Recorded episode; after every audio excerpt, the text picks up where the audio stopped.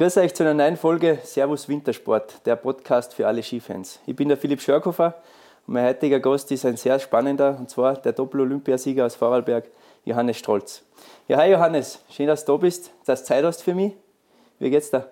Servus Jörgi, danke für die Einladung. Mir geht es sehr gut, äh, als, als bestens, so wie ich das sagen. Es kommt ja bald Weihnachten, Silvester steht vor der Tür. Gell? Da ist ja meistens auch die Zeit, wo man das letzte Jahr reflektiert, zurückdenkt, was ist alles passiert. Und jetzt möchte ich, dass du uns ein bisschen mitnimmst auf deine Reise zurück ein Jahr. Wie war das für dich, das letzte Jahr? War doch sehr, sehr, sehr aufregend für dich. Ja, auf jeden Fall. Es ist äh, sehr viel passiert im letzten Jahr. Äh, wenn ich es auf die letzte Saison ausdehne, natürlich noch mehr. Und ja, es war ein sehr forderndes Jahr für mich. Wirklich äh, viel, viel Tage, wo unheimlich kräftezehrend gesehen sind, aber natürlich auch dementsprechend eine große Entlohnung. Und ja, ist sicher ein Jahr, das ich nie vergessen werde in meinem Leben. Du sagst, sehr, sehr großer Aufwand war es auch für dich. Warum war das so? Jeder weiß vielleicht, die haben es aus dem USV-Karl rausgeschmissen. Hast auf eigene Faust das Ganze machen müssen. Wie, wie war das für dich? Wie anstrengend auch nachher im Endeffekt, bis nachher losgegangen ist zum Laufen? Es ist wirklich sehr anstrengend. Also, ja, im, Frühjahr, im Frühjahr, wo der Andi Burlacher mich damals angerufen hat als damaliger Cheftrainer und mir gesagt hat, dass ich nicht mehr in der Mannschaft bin, habe ich einmal eine Zeit gebraucht, wo ich wirklich überlegt habe, was tue ich eigentlich? Äh, soll ich überhaupt noch weitermachen? Soll ich, soll ich mir das Ganze noch antun? Weil es ist, muss ich dir nichts erzählen, es ist nicht immer ganz lustig, obwohl es das Schönste ist, äh, Skirennläufer zu sehen, aber es ist nicht immer lustig und äh, man hat wirklich viel harte Tage. Und ich bin ja doch schon Ende 20 gesehen. Ähm, und dann habe ich halt auch schon weiter überlegt an Familie, an äh, meine Zukunft. Ich habe mir gedacht, ich möchte nicht irgendwann meinem Kind mal sagen müssen, du, ich kann jetzt nicht äh, nach Stamms schicken oder ich kann dich nicht Skifahren lassen oder Tennis spielen oder was auch immer, weil ich selbst für mich zu viel Geld gebraucht habe. Oder? Und haben dann da schon viel Gedanken gehabt und das ist einmal schon eine anstrengende Phase gesehen, muss ich sagen, die ganze Hin- und Her-Überlegerei. Ähm, es ist dann aber für mich relativ schnell klar gewesen, okay, ich, ich möchte es auf jeden Fall nochmal probieren. Und dann habe ich im Sommer, dass ich ein bisschen Geld für die Vorbereitung auf die Zeit bringe, habe ich nebst dem Konditionstraining einen Dienst gemacht bei der Polizei in Dornbirn. Und das sind schon anstrengende Tage gewesen. Also ich habe von, also ein klassischer Dienst ist von 7 bis 19 Uhr und dann ist schon viel Zeit weg vom Tag. Äh, dort habe ich noch nicht trainiert und noch nicht gegessen und gar nichts.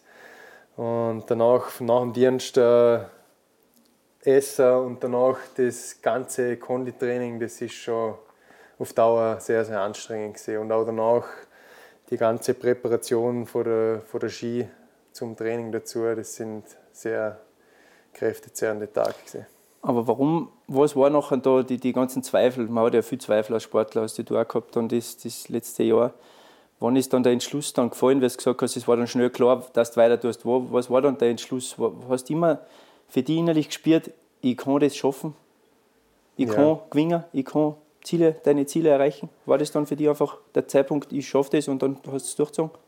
Ich habe ich hab, erstens habe ich mir gedacht, okay, ich darf oder ich möchte nicht in ein paar Jahren da stehen und dann irgendwie das Gefühl haben, hätte ich es doch probiert. Also das habe ich vermeiden wollen, dass ich irgendwann die Entscheidung zum Aufhören bereue, zum zu früher Aufhören.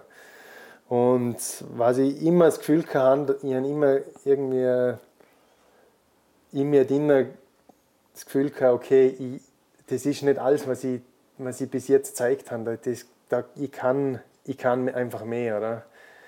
Ähm, ich meine, dass ich natürlich mit den drei Medaillen von Peking heimkomme, das das ist ja nicht planbar wahrscheinlich. Ist erstens nicht planbar, hätte man auch nie gedacht, abgesehen von dem.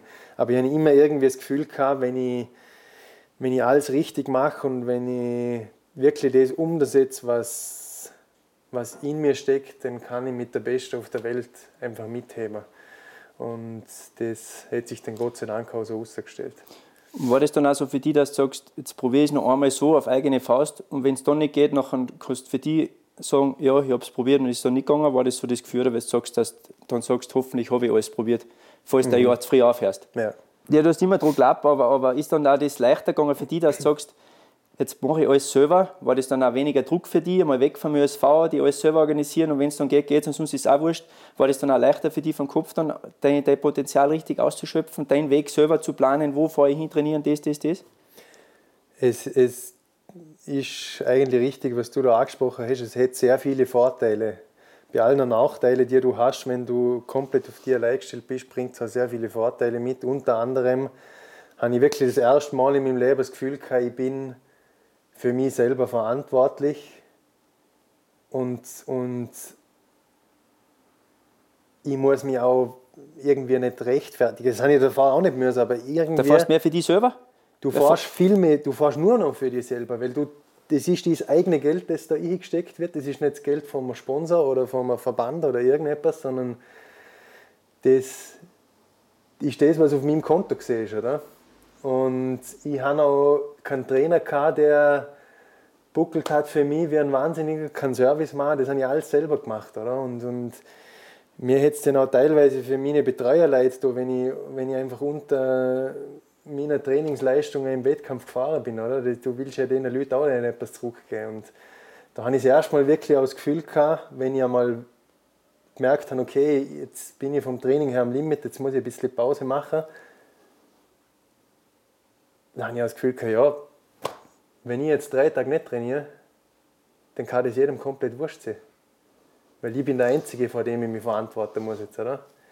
Das, das hätte ich davor auch können, aber für mich, für mich intrinsisch, in mir drin ist das irgendwie nicht so.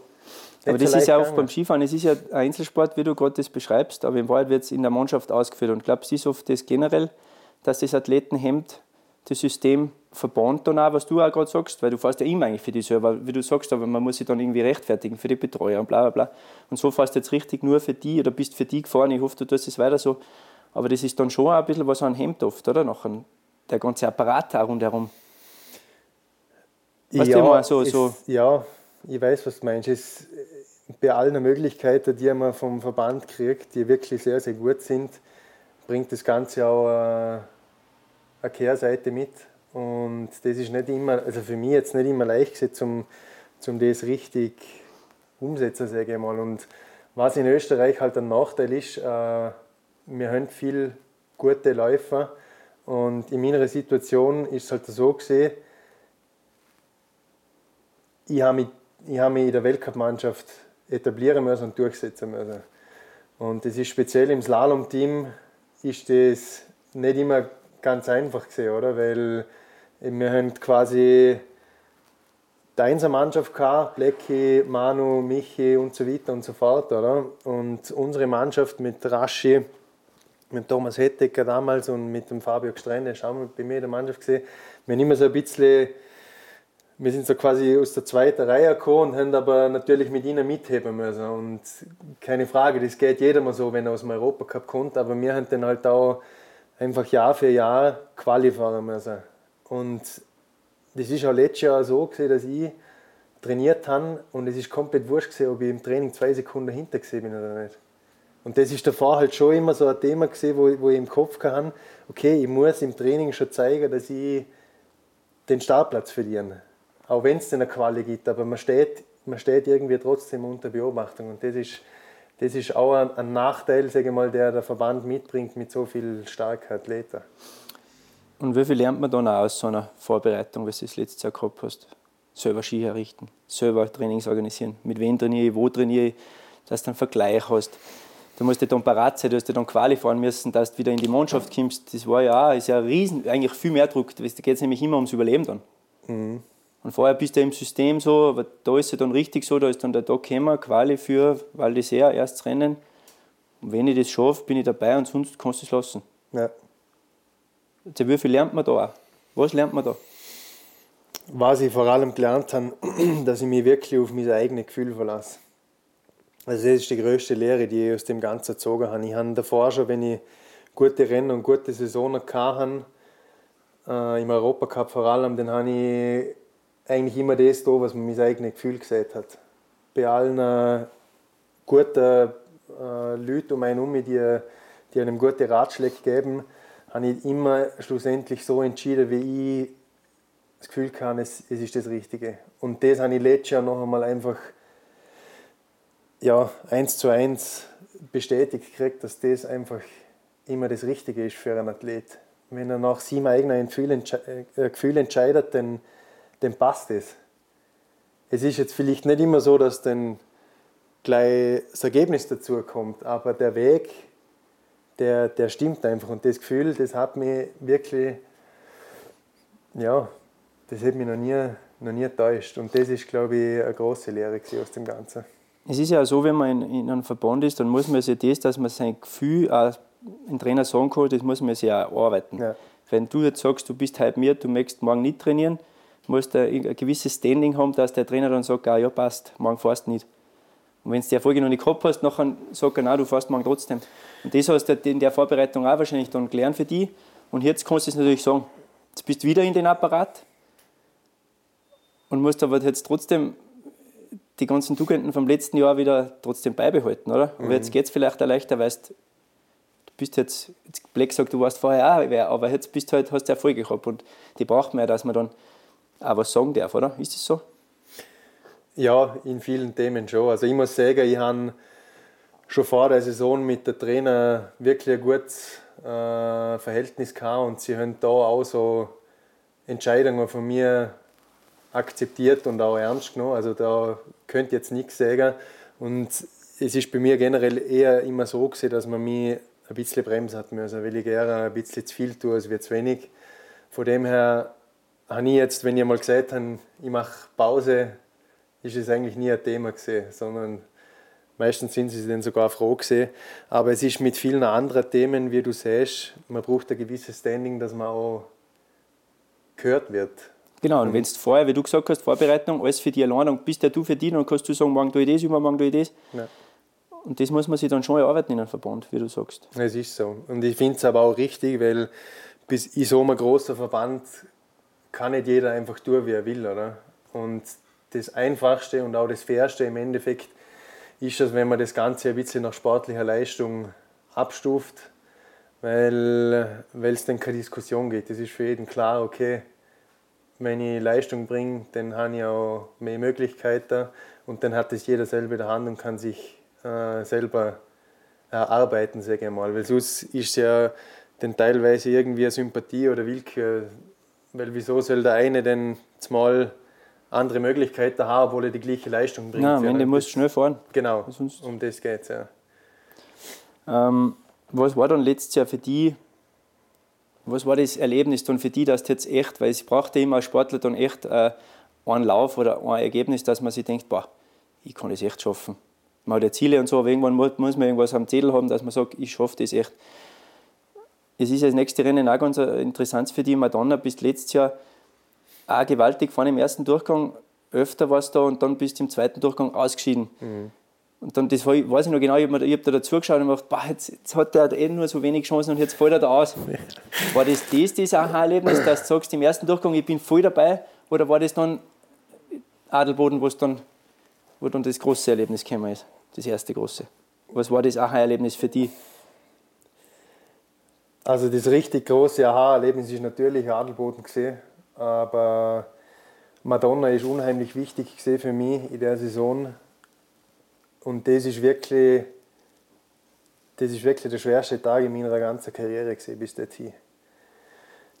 Weil ich, wie du gesagt hast, ich bin super gelegen nach dem ersten Durchgang und habe eh schon eigentlich sehr, sehr begrenzte Möglichkeiten gehabt, begrenzte Chancen. Ich gewisse, ich muss jetzt einfach bei der nächsten Rennen etwas liefern, weil sonst ist es vorbei. Oder? Und dann liege ich im ersten Durchgang gut es ist eigentlich alles angerichtet, um ein gutes Ergebnis zu machen. Der Hang taugt das Material ist super gesehen. Ich habe mich gut gefühlt, ich wusste, ich, ich fahre gut Ski. Bin auch im Kopf, im zweiten, vor dem zweiten Durchgang, für mich ist klar okay, Attacke, jetzt noch einmal Vollgas und ich orientiere mich nach vorne, oder? Und dann fahre ich auf den ersten Übergang hin und habe, ich bin auch gut ins Rennen gestartet, habe ein guter Zug kam Skifahren auf den ersten Übergang hin und habe eingefädelt. Und dann bist du halt ja, von, von 100 auf 0. Und ich weiß noch, wie ich dann am Parkplatz auf den, auf den Mama gewartet habe, mit dem bin ich heimgefahren. Und dann bin ich da in dem Dunkeln gestanden und habe mir gedacht, ja, ich, ich bringe es einfach nicht hin. Ich habe schon so viele Chancen gehabt, wo ich gute Positionen hatte, wo ich gute Ausgangslagen hatte und jedes Mal verhaue ich es wieder. Oder? Wir haben eigentlich mit dem schon ein bisschen mich angefreundet, dass das halt ja, mein sportliches Schicksal ist. Dass ich zwar ganz gut bin, aber dass ich im Endeffekt zu wenig bringe, dass ich dass das fertig fährst. Dass ich fertig fahre. Und das ist mir wirklich nicht gut gegangen, muss ich ehrlich zugeben. Äh, War das auch dann für dich nach dem Rennen so ein Gefühl, jetzt, vielleicht weißt du es jetzt, darfst du gar nicht mehr fahren beim nächsten Rennen? Das Gefühl habe ich dann eigentlich, das habe ich zuerst gehabt, eins sind aber relativ schnell äh, ja, verloren, weil ich auch gemerkt habe, dass Trainer wirklich sehr zufrieden gesehen sind mit der Leistung im ersten Durchgang vor allem. Und weil sie auch gesehen haben, okay, der hat attackiert im zweiten. Oder? Und sie haben mir dort ja sogar angeboten, dass ich, dass ich vom Poolservice mal wieder mitbetreut werde. Und durch das habe ich dann eigentlich gemerkt, okay, passt, ich habe nochmal sicher beim nächsten Rennen, wenn nicht bei den nächsten zwei, habe ich nochmal eine Möglichkeit, zum an den Start zu gehen. Aber der, ja, der Tag in Madonna, der hat mir brutal veto. Und das ist aber wichtig für Adelboden, weil dort ist eigentlich eine ähnliche Ausgangssituation gesehen, wie der super erste Durchgang, eigentlich alles angerichtet. Und dann habe ich mir einfach geschworen, dass mir so etwas wie in Madonna nie wieder passiert. Einmal, das hast du in Adelboden gedacht? Das habe ich mir in Adelboden gedacht. Ich habe mir gedacht... Was hast du eigentlich an einen Ausfall gedacht? Ja. Das ist auch witzig. Ja, ist eigentlich witzig, ja. Aber ich habe jetzt nicht im negativen Sinne an den Ausfall gedacht, weil ich habe das, den Ausfall nach äh, Madonna habe ich für mich selber ganz klar analysiert. Es ist ein Konzentrationsfehler. Gewesen. Bei dem Übergang ist man, auf den Übergang ist man relativ schnell hingekommen.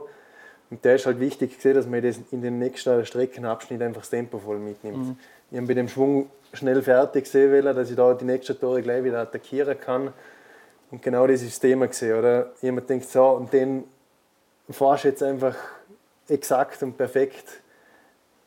Das hat aber in dem Moment im Kopf nichts verloren. Darum habe ich auch eingefädelt. Oder? Und dann habe ich mir geschworen, in Nadelboden passiert mir so ein depperter Konzentrationsfehler sicher nicht mehr. Und habe dann das dementsprechend im zweiten Durchgang Gott sei Dank durchziehen können. Das war schon Wahnsinn. Ja, dann gewinnst das Derby, ha? ja. Das ist ja nicht irgendein Slalom, weil vor allem wahrscheinlich viel schwerer wie, wie Madonna. Hätte so rein ja. zum Ausfallen auch viel mehr ja. Möglichkeiten. Ja, es ist schon unglaublich eigentlich. Der Zielhang ist halt sehr, sehr schwer in Adelboden und ja, im Slalom, ich meine eh wie in allen Disziplinen, du musst so viel riskieren, oder? Und dann geht es da auf und ja, das ist verrückt gewesen. Also dort nach dem Rennen habe ich, habe ich mir dann nur so gedacht, also wenn das der Höhepunkt meiner Karriere ist, dann. War das dann auch für dich so das Gefühl, boah, jetzt habe ich es gewonnen, jetzt geht es erst los oder war es für dich auch so befreiend, boah, jetzt habe ich es endlich einmal geschafft, so was wenn es jetzt ausgewiesen war, hätte es für dich auch passt? Wenn sie jetzt sagen wir nichts mehr gewonnen jetzt nach dem Rennen? Ja. Also immer danach habe ich mir mal so gedacht, also wenn das, wenn das, das Highlight gesehen ist, dann sage ich, passt, passt danke. Ich, ich bin wunderbar zufrieden. Hast dir es vor allem bewiesen? Dir selber? Ja. Nur dir? ja, um genau. Ja. Ich meine, natürlich nach außen hin bist du natürlich froh und auch stolz, dass du quasi der ganzen Welt gezeigt hast, okay, ich, ich kann es wirklich. Ich habe nicht nur ich habe das nicht nur irgendwie mir eingebildet oder haben wir das schön geredet oder irgendetwas, sondern ich habe es wirklich gezeigt. Und der Tag, der ist einfach ja, das, ich, das ist einfach alles perfekt für mich. Ich weiß nicht, im ersten Durchgang habe ich schon gemerkt, okay, der Manu und der Ötzi führen. Äh, ich sehe quasi Ötzi, der Fabio Gstrein. Ja, Ötztaler, ja. Bei uns in der Mannschaft liebevoll Ötzi genannt. Ja. mit denen bin ich im Training super mitgefahren davor. Dann habe ich schon gesehen, okay, ein paar Nummern, Nummern vor mir, es wird auf einmal hell, davor hat es geschneit. Dann denke ich mir, ja, also mehr auf dem Silbertablett präsentiert, kriegst du es jetzt einfach nicht mehr. Und dann habe ich die Ausgangssituation gut nutzen können im ersten und im zweiten Durchgang. Dann Gott sei Dank mit der Lehre aus Madonna den, den zweiten Lauf so gut fahren können. Dann habe ich im Pandemie-Winter ein Publikum gehabt bei meinem Weltcupsieg. Ja, das hast du super ausgesucht, finde ich auch. In Adelboden, in dem Zielstadion, in, bei dem Rennen, ja, ich, also. Besser geht's nicht. Ich hätte es mir nicht besser vorstellen können, ganz ehrlich. Ja, vielleicht, wenn es noch daheim gesehen wäre, wenn es in Österreich gesehen wäre, aber gut, ich nehme es so auch. Also, ich hätte es mir nicht besser ausmalen können. Hat dir das dann auch die Lockerheit dann geben für die nächsten Aufgaben, was dann gekommen sind? Der, die Befreiung, einfach der Sieg für die, so auf die Art, was wollt ihr jetzt alle? Jetzt habe ich es euch gesagt und jetzt, oder wie, wie war das? Ja, zuerst einmal, die ersten paar Tage ist es in mir drin irgendwie brutal drunter und drüber gegangen. Ich weiß noch, wo ich heimgekommen bin von Adelboden, die Nacht habe ich fast nichts geschlafen. Ich bin im Bett gelegen, bin eigentlich hunds kaputt gesehen. Aber ich, ich habe so eine, eine Unruhe in mir drin. Mir sind die ganze Zeit die Bilder durch den Kopf geschossen, wie ich durchs Ziel bin und wie ich dann umeinander geschreit habe. So quasi. War es eher ein Traum oder wie? So ja. Art, hoffentlich wache ich jetzt nicht auf und ich habe nicht alles Traum. Ja, so, so ungefähr, ja. Mhm. Und auch der Tag danach, da sind dann gleich ziemlich äh, ja, große Entscheidungen angestanden, eben mit der Europacup-Abfahrt in Darwis, dass ich eben startberechtigt wäre in Peking bei der Kombi und so weiter und so fort. Und das hast du dann gemacht, oder? Das habe ich dann gemacht, Gott sei Dank. Da haben mich dann ein paar Leute dazu überredet, weil da hätte ich auch zuerst nachgesagt. Also wolltest du gar nicht zuerst? Hast du doch Kombi na, ich, ich habe mir gedacht, okay, ich fahre jetzt von Adelboden heim, tue mal zwei, drei Tage mich ausruhen, dass ich mal das Ganze ein bisschen sitzen lasse und dann bereite ich mich in Ruhe auf Wengen vor. Ja, weil es ist ja noch Wochen hin, es sind ja nur sieben, sieben Tage. Richtig, und dazwischen ja. bist du dann Abfall fahren gegangen. Genau. Und dann ruft mir am nächsten Tag der Andi an, der Burlacher, und sagt, du, wir müssen reden. Peking ist jetzt natürlich ein Riesenthema durch den Sieg und Kombi, oder? Und sage ich, ja, super, ja, aber dass du bei der Kombi starten darfst, brauchst du Abfahrtspunkte. Dann sage ich, ja, ich habe ja irgendwelche Abfahrtspunkte, die werden jetzt nicht gut sein, aber ich habe ja, habe ja von früher noch. Ja, aber die müssen, ich weiß nicht mehr, frage mich nicht, ein halbes Jahr oder zwei, drei Jahre davor gemacht war, dass ich vor, vor Peking. Und mhm. das habe ich nicht gehabt. Und seit dazu mal die einzige Möglichkeit wäre jetzt noch in Darwis bei der Europacup-Abfahrt. Dann sage ich, Andi, pff, das, das der Blase jetzt nicht, oder? Ich bin, ich weiß nicht, ich habe mich nicht einmal erinnern können, wenn ich das letzte Mal, mal genau, in Wengen bei der Weltcup-Kombi vor, vor, also zwei Jahre davor bin ich das letzte Mal auf der Abfahrtski gestanden. Han nicht einmal ein Einz nicht einmal Riesentalauf trainiert habe in dieser Saison, oder? Ich bin nur auf das Slalom-Ski gestanden. Dann hätte ich an dem Tag noch äh, nach Italien fahren sollen und am nächsten Tag auf Training. der Abfahrtski Abfahrtstraining fahren. Und dann habe ich gesagt, das muss ich mir jetzt gut überlegen, oder? Weil wenn das schief geht, landest du im Netz, tust du weh und dann, dann siehst du gar kein Peking, oder? Wir haben dann auch lange hin und her telefoniert, auch mit Leuten, wo ich ein bisschen eine Meinung mehr einholen haben wollen. Und Wer waren die Leute? Ja, in erster Linie mal der Papa, oder? Mit dem Papa habe ich geredet. Ja, das Kombi-Thema wäre da dann spannend gewesen sein. Richtig. also der Papa hat gesagt, ja, es sind beide Überlegungen natürlich eine Berechtigung, aber er hat es gut finden, weil er, weil er gesagt hat, er schätzt mich einfach als einen von der stärksten Ich bin eine Kombi, weil ich halt. Ja, du hast ja früher auch schon mal, du hast den gesamten Europacup gewonnen, das heißt, du bist Speed gefahren früher, also du hast ja das schon mal da. Ja. Von dem her war das ja dann schlau. Eben. Äh, darum ist eigentlich die Überlegung auch, schon so schwer gefallen, oder? Weil wenn es jetzt nur ein Rennen gesehen wäre, wo du mit einem Ausreißer eine Medaille da machst, dann musst du es eh gut abwägen. Aber ich habe für mich selber auch gedacht, ja okay, es, auch wenn ich jetzt nicht viel Abfahrt trainiert habe, aber wenn alles passt, dann Sag niemals nie, oder? Dann habe ich mit dem Rainer Salzgräber darüber geredet, mit dem Andi natürlich, mit dem Burlacher, mit dem Marco Pfeiffer, mit dem Martin Kreisleitner, mit dem Momo, also mit dem Robert mhm. Füsser, ist auch einer der Trainer. Der Martin Sprenger habe ich den auch noch angegriffen, er ist ein Trainer aus der Speedmannschaft, mhm. zu dem wir einen sehr guten Draht haben. Und ja, im Endeffekt bin ich nach den ganzen Gesprächen auch nicht wirklich schlauer gesehen, weil die einen haben das gesehen, die anderen das. Oder? Im Endeffekt habe ich dann ich habe dem Andi sogar zuerst gesagt, nein Andi, das tue ich nicht, das, das geht nicht. Das ist zu viel, zu viel vom Guten. Ich, ich kann nicht jetzt der ganze Slalom Jänner durchboxen mit selber Skirichter mhm. äh, und dann noch, ich habe nicht einmal Abfahrtski gehabt, nichts. Oder? Sage ich, das, das ist mir zu viel vom Guten. Dann sagt er, ja, wieso? Dann sage ich, ja, ich, ich habe einfach das Gefühl, jetzt habe ich gestern mit Adelboden einen riesen schweren Rucksack einmal weggeworfen. Und jetzt täte ich mir wieder gleich einen schweren Anzieher, oder? Mhm. Und dann sagt er so zu mir, ja, das habe ich mir schon gedacht, dass du da jetzt einknickst. Und das habe ich komplett in den falschen Hals gekriegt. Und ich gesagt, was? Was ich knicke? Ich habe das so verstanden, also quasi, ich traue mir das jetzt nicht zu und, und so quasi die. Und dann bin ich echt. dann bin ich, bin ich ziemlich laut war am Telefon und sage, jetzt habe ich gestern einen Weltcuprennen gewonnen und jetzt willst du mir schon wieder sagen, dass ich, dass ich ein Schwitzer bin oder was? Nein, nein, nein, strahlt sich alles gut. Aber da hat er dich geschaut, scheinbar. Ja, schon, ja. Also dort hat er mich ziemlich zwickt. Aber er hat es er nicht so gemeint, wie sie aufgefasst haben. Oder? Ja. Er hat gesagt, das bringt jetzt nichts für mich, da weiterreden, wir telefonieren in 10 Minuten nochmal. Aufgelegt, 10 Minuten später nochmal geredet, ganz in Ruhe.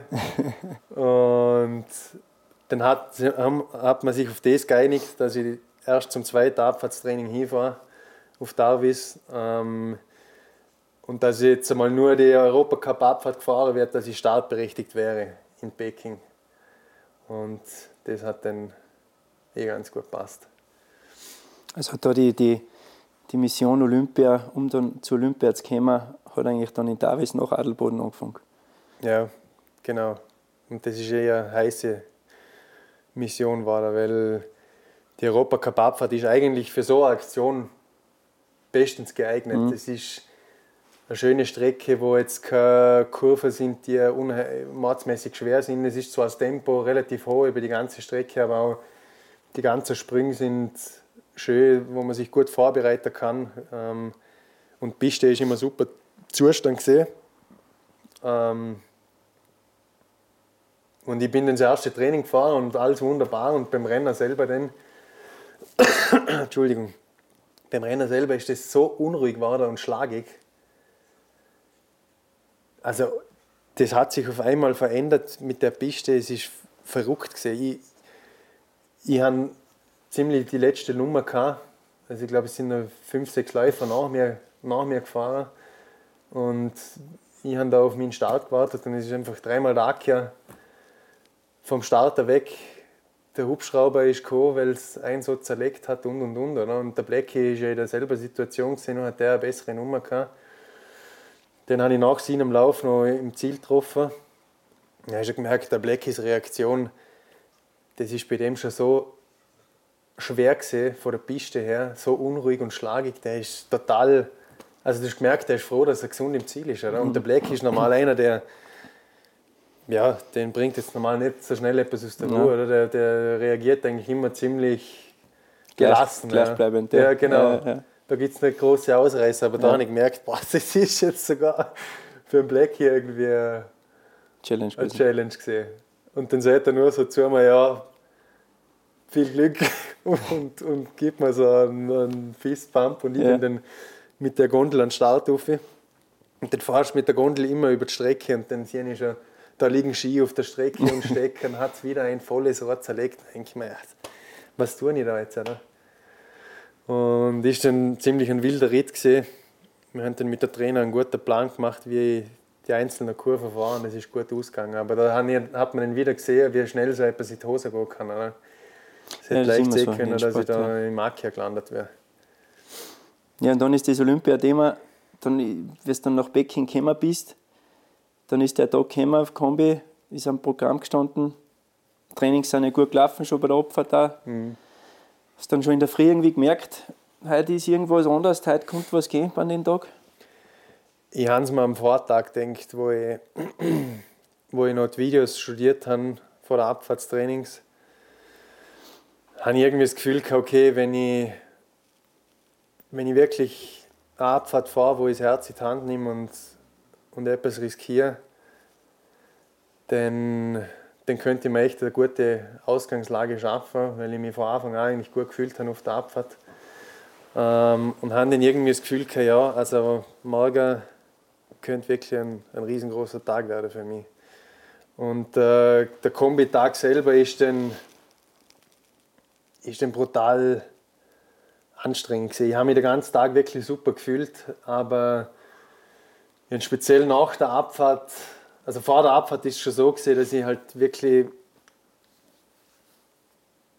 mich unheimlich zusammenreißen haben müssen, dass ich mich dass ich wirklich fokussiert blieb auf das, was, was zum Tun ist. Die einzelnen Passagen, äh, wie ich sie zum Fahren habe, weil es sind teilweise Sachen gesehen, die mir eigentlich gar nicht so entgegenkommen, speziell im oberen Teil die Kurve, die man so nach dem Netz ansetzen hat müssen, da hat man unheimlich viel Geduld gebraucht. Mhm. Und alles, wo man viel Geduld braucht mit Skifahren, ist etwas, wo ich, wo ich mir eher schwer tue. Und da habe ich gewusst, die, die Kurve darf ich einfach nicht zu früh ansetzen, da brauche ich einfach Geduld ohne Ende.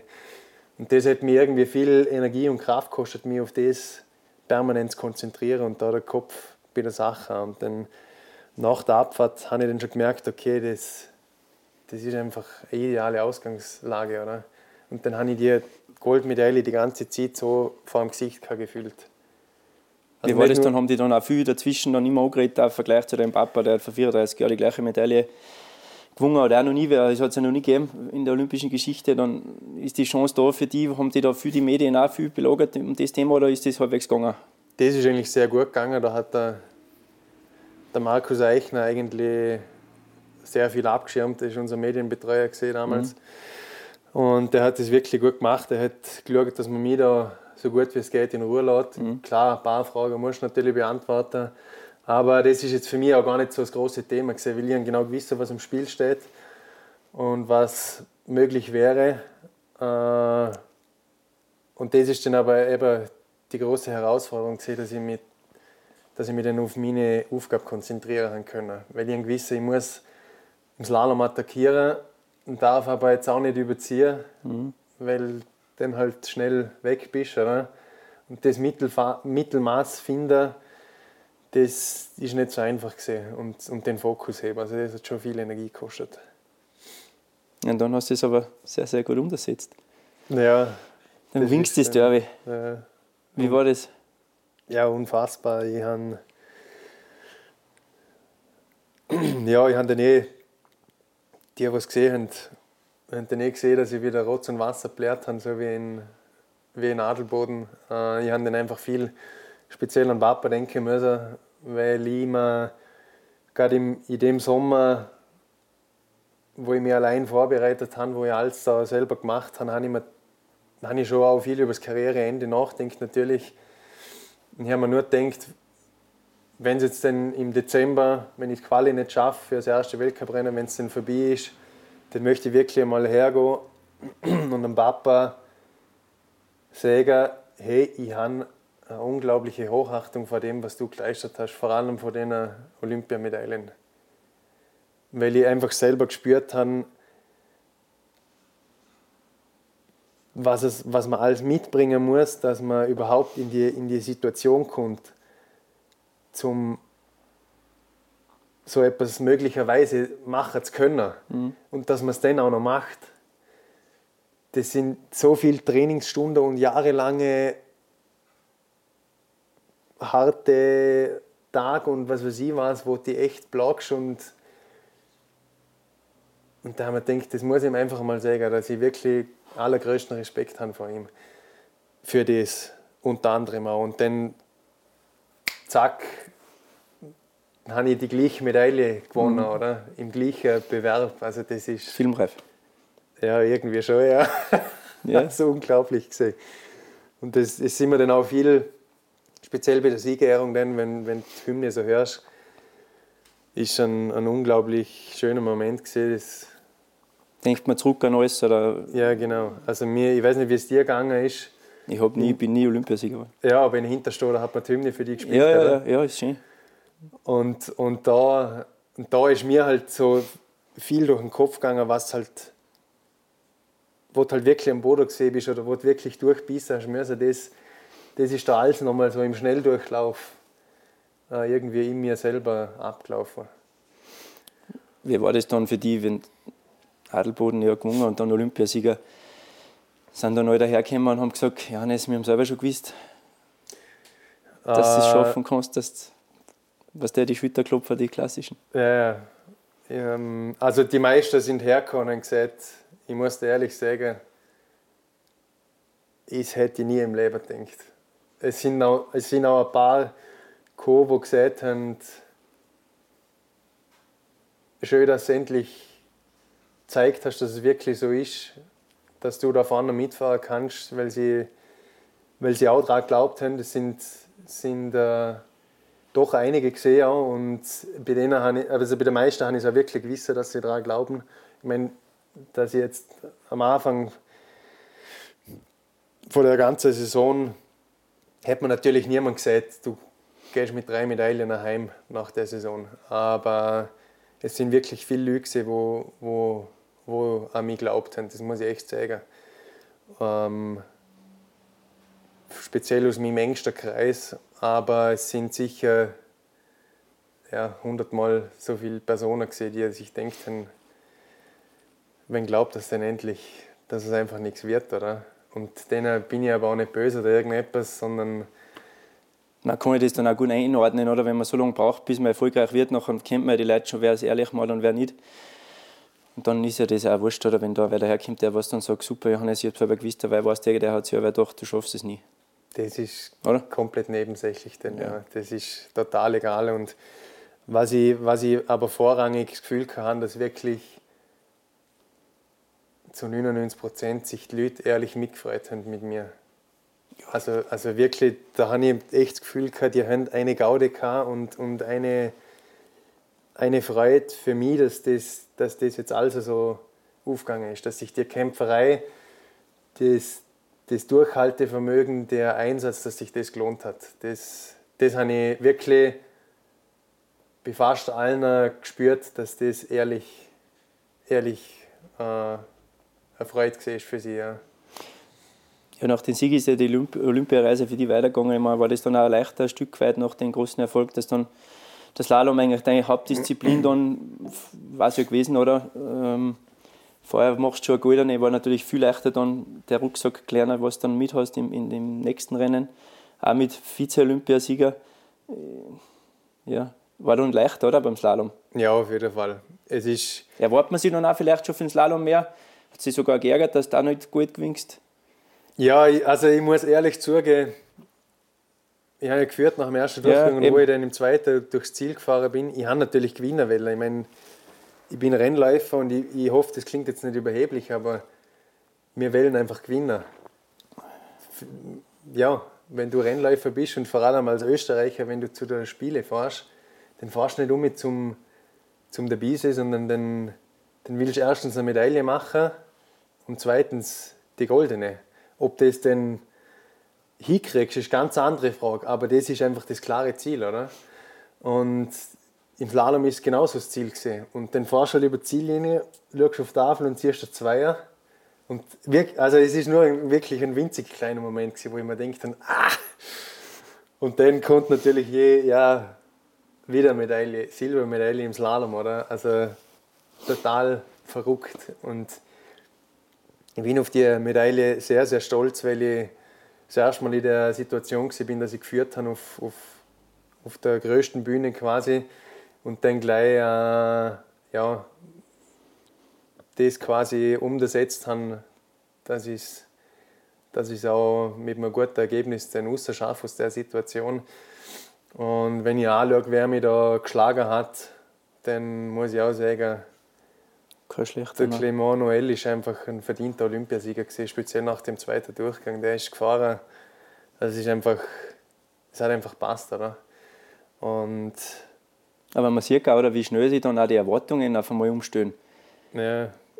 Was der, da wirst du Vize-Olympiasieger und fährst über die Ziellinie 6 und 2 und denkst, okay, scheiße, ich wollte. Und vor, vor eineinhalb Monaten hast du nicht mehr gewusst, ob du überhaupt ein Weltcuprennen noch fährst. Ja, das, das, also das klingt, geht dann schon schnell. Das geht schnell und es klingt wirklich, wenn man es jetzt so auf der Couch da sieht, dann klingt es eigentlich fast furchtbar. Ja, weil, weil normal musst du ja sagen, ja, hallo Silber, in meiner Situation, was willst du mehr?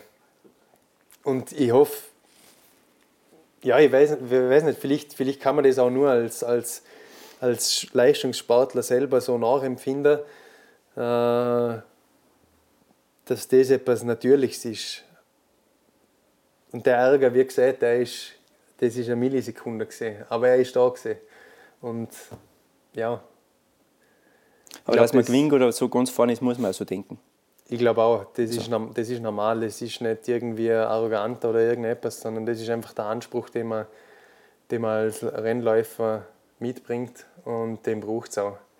Ich habe auch da mit meiner Schwester und mit meiner Mama schon oft über das Thema diskutiert, wenn, wenn man irgendwie einen Skirenner angeschaut hat und ein Läufer ist enttäuscht gesehen. Ich weiß jetzt nicht mehr einmal, ist ein Beispiel gesehen, da, da sind zwei zwei Athleten um einen Gesamtweltcup gefahren. Es ist bis aufs letzte Rennen ist nicht entschieden gesehen. Ich glaube, es sind Anna Fenning und Tina Mase Ich bin mir nicht mehr mhm. sicher. Auf jeden Fall ist die eine, die es halt dann nicht geschafft hat, ist halt furchtbar enttäuscht gesehen. Und dann, dann hat jemand so gesagt, ja, so quasi das verstand jetzt nicht, jetzt hat sie eh so eine super Saison gehabt und so viele Rennen gewonnen. Dann sage ich, natürlich als, als richtig, aber die hat jetzt einfach das Ziel gehabt, um den Gesamtweltcup zu gewinnen und hat es jetzt nicht geschafft. Und da, da ist ja so eine,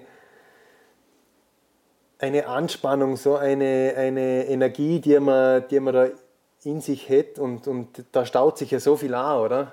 Auf den einen Moment hin, auf das eine Rennen hin.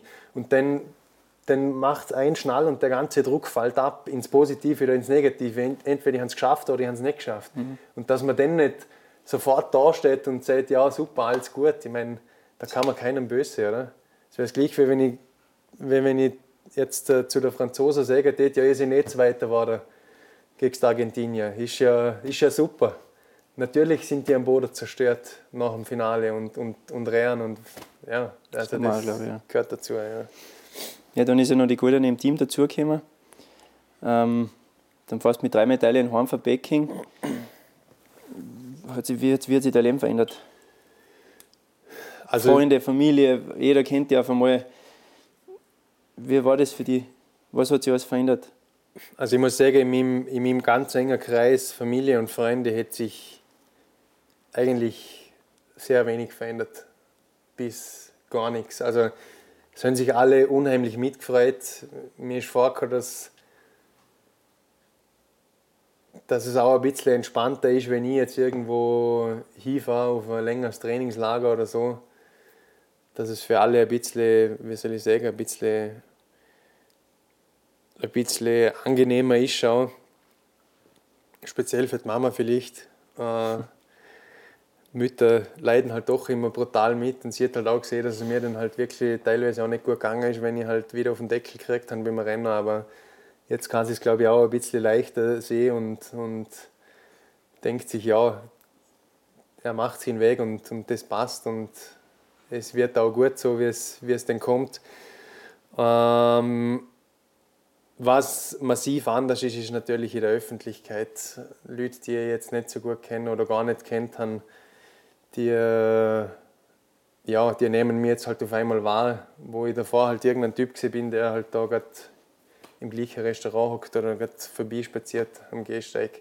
Das ist jetzt natürlich etwas anderes. Speziell in, in Westösterreich habe ich das Gefühl, dass ich ja schon für viele Leute, die sich für den Sport interessieren, einfach jetzt äh, ein bisschen etwas darstellen auch und, und auch dementsprechend wahrgenommen wird. Und das habe ich auch ehrlich gesagt ein bisschen unterschätzt. Also ich habe mir natürlich schon gedacht, dass da sehr viel anders sehen wird, dass sich da viel ändert, aber dass es so massiv ist, das hätte man nicht gedacht.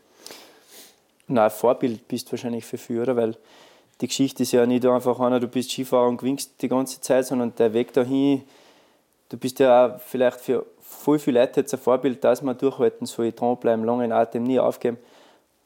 Fühlst du dich selber so, bist du jetzt auch so ein bisschen ein Vorbild geworden für viele Leute, glaubst? Ich denke schon, es haben auch wirklich viele Leute Nachrichten geschickt, auf einen Anrufbeantworter geredet, haben sie mir persönlich schon gesagt, wenn ich Begegnungen hatte, dass sie wirklich, dass ihnen teilweise nicht gut gegangen ist und dass sie, dass sie aber, wo sie das gesehen haben, haben sie sich gedacht, so, ich kämpfe weiter. Also, also hast du ja geholfen, in welcher Lebenslage der Mensch dann war, du hast ja mit deiner, mit deiner Reise hast die Leute inspiriert sozusagen. Ja, teilweise schon. Das hat mich dann auch wirklich, wirklich berührt, muss ich sagen. Ich habe ja, im, im, wenigstens gesehen, ich weiß gar nicht mehr, vor ein paar Monaten hatte ich eine Autogrammstunde in Dornbirn im Sportgeschäft und dann sind da mehrere Leute gekommen und haben mir erzählt, was sie für eine Krankheit hatten dass sie im Krankenhaus gelegen sind.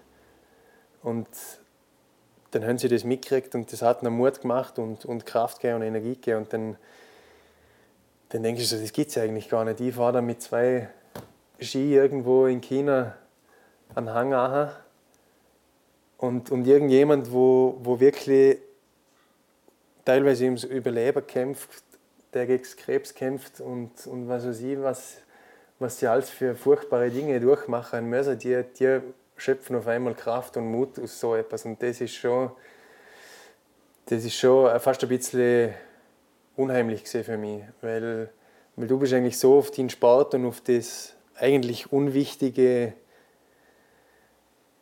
Skirennen konzentriert, also unwichtig im, im Sinne ja. von, ob ich die da die Medaille mache oder nicht. Wegen dem ja, geht es keinem Mensch besser oder schlechter danach oder, auf der Welt. Und, und, und dann siehst du auf einmal, okay, durch das gute Skifahren haben, haben andere Leute irgendwie eine Riesenhilfe gehabt, dass sie eine Lebenskrise meistern können. Und das ist ja, das hat mir schon bewusst gemacht, dass ich da auch eine riesen Verantwortung jetzt auch mittrage. Cool. Ähm, du bist ja gerade auf der Anreise nach, nach Madonna, wieder zu den, wo letztes Jahr die Reise vielleicht so belang gefangen hat, fährst gerade hin zu dem Rennen. Was sind die Ziele heuer für die? Nächstes, also die neue Saison, WM steht auch vor dir, jetzt der Jänner, die coolen Rennen. Was sind die Ziele? Habe natürlich das große Ziel, dass ich da nahtlos anschließen kann, wo ich letztes Jahr aufgehört habe. Äh, das ist sicher eine große Herausforderung, weil ich die Latte jetzt natürlich für mich selber sehr hoch gelegt habe. Hast du mehr Druck jetzt oder weniger? Sowohl als auch. Also ich habe ich hab insofern keinen Druck mehr, dass ich, dass ich das Gefühl habe, ich muss ums, ums sportliche Überleben kämpfen. Der Druck ist, ist weg. Gott sei Dank, das hat mich schon viel beschäftigt die letzten Jahre. Ähm, natürlich ist jetzt extern äh, eine riesengroße Erwartungshaltung da ähm, und das spüre ich teilweise schon, dass, dass das äh, nicht, nicht so an mir vorübergeht, sage ich mal. Ich habe jetzt nicht das Gefühl, dass es mich belastet, aber es ist schon ab und zu so, dass ich selber zu mir sagen muss, hey, ist alles gut und recht, was die jetzt alle von dir wählen, aber du hast das und das zum tun, dass du da hinkommst. Ähm, ist jetzt aber nicht etwas, wo ich das Gefühl habe, das, das tut mich jetzt äh, belasten. Ähm, natürlich möchte ich bei der Weltmeisterschaft dabei sein. Da ist jetzt aber mal vorrangig wichtig, dass ich mich gegen meine Teamkollegen durchsetze und das wird einmal eine schwere Aufgabe, weil wir wirklich eine starke Mannschaft sind. Dadi ist jetzt wieder zurückgekommen von seiner Verletzung, ist im Training sehr, sehr gut gefahren schon der Ötzi ist für mich, äh, nochmal der Fabio Gstrein ist für mich äh, eigentlich nur eine Frage der Zeit, bis der einmal explodiert. Das ist eine tickende Zeitbombe, der hat absolut das Speed und, und Potenzial zum Rennergewinner. Manuel Feller müssen wir eh nicht reden, der Blackie äh, Weltmeister, der Michi hat auch schon mehrere Medaillen bei Großereignissen gemacht, also die Konkurrenz im Team ist groß. Und was vor allem für mich ein großes Ziel ist, dass ich meinen eigenen Weg und mein eigenes Gefühl, das ich jetzt letztes Jahr mir angeeignet habe, dass ich das beibehalte. Das ist ein großes Ziel. Ja, wir kommen fast zum Schluss schon. Es ist sehr spannend mit dir zum Reden und inspirierend auch für mich. Ähm, zum Schluss haben wir immer so einen, so einen Ausschmeißer. Das heißt, du erzählst uns jetzt eine Geschichte, was jetzt noch keiner so erzählt hast. Irgendein, irgendein Geheimnis für dich, was, was noch keiner weiß. Gibt es da was? Nein, Geheimnis oder Story, irgendwas Witziges, was Peinliches. Oh. Du hast so eine, ich weiß, ich könnte es uns schon erzählen mm. für dir. Nein, aber die brauchst du jetzt nicht sagen. also wenn es dir wurscht ist, dass ich sie erzähle, dann erzähle ich sie. Ja, erzähl. also wo ich noch ein bisschen jünger gesehen bin, im Europacup Alter, sage ich mal, haben wir am Oberjoch Europacup Riesentalauf gehabt. Das war vor Sochi. Da bin ich noch kurz ein Rennen gefahren, Europacup. Vor der Spiele? Vor der Spiele, ja. ja das auch noch, ja, gratuliere. Ja. Und ab und zu kommen halt dann wirklich die Top-Läufer aus dem Weltcup zum Europacup-Renner und fahren da mit. Und genauso ist es gesehen, da ist der Scherge als einer unserer besten Riesentalläufer mitgefahren bei dem Europacup-Renner. Und ich bin mit dem Scherge im Zimmer gesehen. Und ich habe ein bisschen etwas an mir, das mich eigentlich furchtbar stört. Ich bin ein Schlafwandler und es ist nicht nur so, dass ich dann da so ja, mal aus dem Bett rausgegangen und eine Runde durchs Zimmer drehe, sondern ich kann dann auch wirklich aus Leib und Seele schreien. und normalerweise, wenn ich, wir sind das erste Mal im Zimmer gesehen, normalerweise, wenn ich uns das letzte Mal. ja, das letzte Mal. Das tue ich nicht mehr, das gebe ich mir nicht mehr. Und dort, normalerweise, wenn ich einen neuen Zimmerkollegen habe, dann warne ich den vor und sage, hey, es kann sein, dass ich in der Nacht umeinander schreie und dann alle, ja, ja. Dann sage ich, nein, also so wirklich Vollgas. Der Mensch jetzt. Jetzt geht ich Welt unter. Ich habe Angst um mein Leben gehabt ja. in der Nacht. Also. Und genau an dem Tag habe ich es vergessen. Und ich da, Seel, also seelenruhig, ich habe geschlafen, ich kriege das meistens nicht mit. Am nächsten Tag in der Früh fragst du mich, du, hey, was ist eigentlich mit dir los? Und dann habe ich schon gewusst, oh weh. Jetzt habe ich wieder umeinander geschreit in der Nacht. Und dann hast du mir halt erzählt, dass da Zugang ist in dem Zimmer und dass du dich tot gefürchtet hast. Nein, das 90er Lakel neben mir liegt, der er schmolzt hat, habe ich jetzt mal Angst gehabt, du, wickst, du haust mir gleich an, was der war. Ach, ja, ich hatte da so schle ein schlechtes Gewissen wenn ich gedacht ach, das darf ich jetzt nicht sehen. Und Gott sei Dank ist das jetzt schon ein bisschen besser geworden. Aber ab und zu passiert es noch, dass es ein bisschen laut wird in der Nacht. Ich hoffe, du kannst mittlerweile wieder ruhig schlafen, Schergi. Ja, passt schon, passt schon. Ja, Johannes, danke vielmals für deine Zeit. Danke auch. Ich wünsche dir alles das Gute. Viel Erfolg, bleib so wie du bist, Dank. geh deinen Weg weiter. Dankeschön. Danke. Alles Gute. Danke.